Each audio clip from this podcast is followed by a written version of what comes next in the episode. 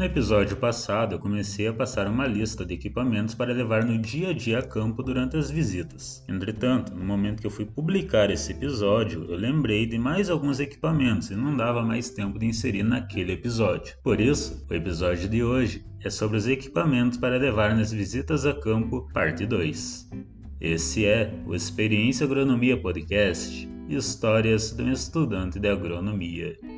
Fala galera, beleza? Tudo bem com vocês? Eu espero que sim. Eu sou o Thiago e no episódio de hoje vou dar sequência no episódio 16, quando comecei a lista de equipamentos para levar a campo no dia a dia. Se você ainda não ouviu esse episódio, corre lá e ouça antes desse daqui, para você ficar por dentro do que nós estamos conversando. Já aproveita e indique esse episódio para seus amigos e manda o link do Experiência Agronomia no grupo da faculdade.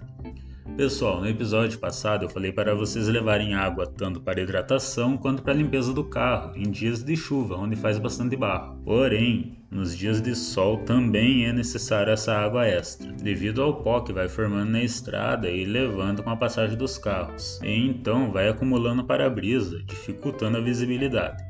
Então, ter água extra para limpar o para-brisa nesses casos é bem interessante. Caso você esteja trabalhando com a cultura de soja, eu também recomendo você levar um pano de batida. Para quem ainda não fez entomologia agrícola, o pano de batida é utilizado para fazer a identificação e estimativa populacional de determinado inseto. Ele é colocado na entrelinha da soja onde uma linha é coberta e a linha do lado é batida no pano, e assim os insetos que estão sobre a planta caem no pano, facilitando assim sua visualização e contagem. Se você optar por comprar o pano pronto, você não vai alterar as dimensões. Caso você compre o pano em si em uma malharia e construa o seu, seu pano de batida, é interessante fazer ele com um metro de comprimento para representar um metro linear e cerca de 1,40m a 1,60m de largura para que dê o tamanho de cobrir a planta do lado. Outra coisa legal para tu levar se estiver trabalhando com grandes culturas é o manual de identificação e controle de plantas daninhas. Eu já mencionei esse livro no episódio 14, quando eu dei recomendações de livros para agronomia. Se você não ouviu, corre lá ouvir.